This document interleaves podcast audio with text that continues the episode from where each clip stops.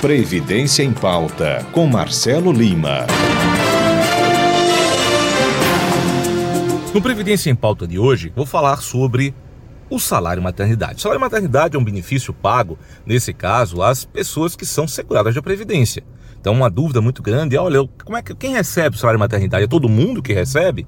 Não, tem que ser segurado da Previdência.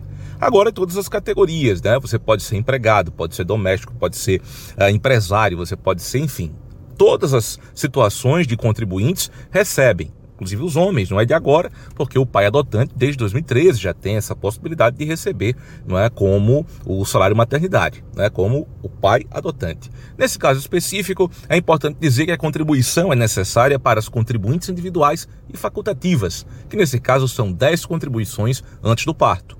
Para os demais casos, por exemplo, doméstico ou a própria empregada, não há carência. Ou seja, basta ser empregado, estar empregado para ter acesso ao salário maternidade. E o que dá direito, claro, é o fato gerador, né? Pode ser adoção, a guarda por adoção e também, basicamente, obviamente, a condição biológica, né? Nesse caso específico. Olha só, para ter acesso, basta ligar para o telefone 135 ou no aplicativo Meu INSS e fazer o requerimento do salário maternidade. Você recebe por quatro meses e na última parcela vem com quatro dozeavos de décimo terceiro. É importante salientar que para a empregada, por exemplo, o valor que é colocado para receber é o valor que ela recebe. E o limite não é o teto previdenciário dos R$ 6.433,57. O teto é o que recebe o ministro do Supremo Tribunal Federal. Nesse caso específico, para evitar a discriminação do trabalho das mulheres. Né? Basicamente, né, o empregador recebe reembolso. Esse benefício é um benefício que o empregador paga para a empregada e recebe reembolso com exceção da doméstica, né, que nesse caso, e também empregada de MEI, que quem paga o INSS de forma direta.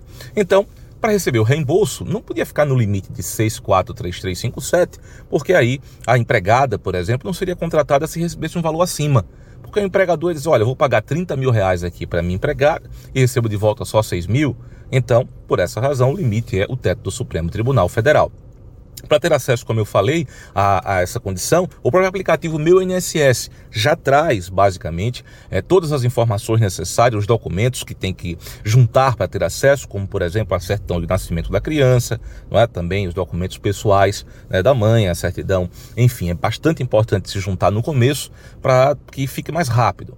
Em tese, o prazo é de 30 dias, com mais 10 nesse caso de limite. Então, em até 40 dias, pelo menos é o que, o que consta no acordo que foi feito entre o INSS, o Ministério Público Federal, né, que foi avalizado pelo STF. O prazo então ficou o menor prazo dos benefícios, até antes dos 45, como era a regra anterior. Então, ficou em nesse caso específico, em até 40 dias, o resultado do salário maternidade. Então é muito importante que as pessoas tenham acesso a essa informação e façam valer os seus direitos. Aqui Marcelo Lima e até a próxima.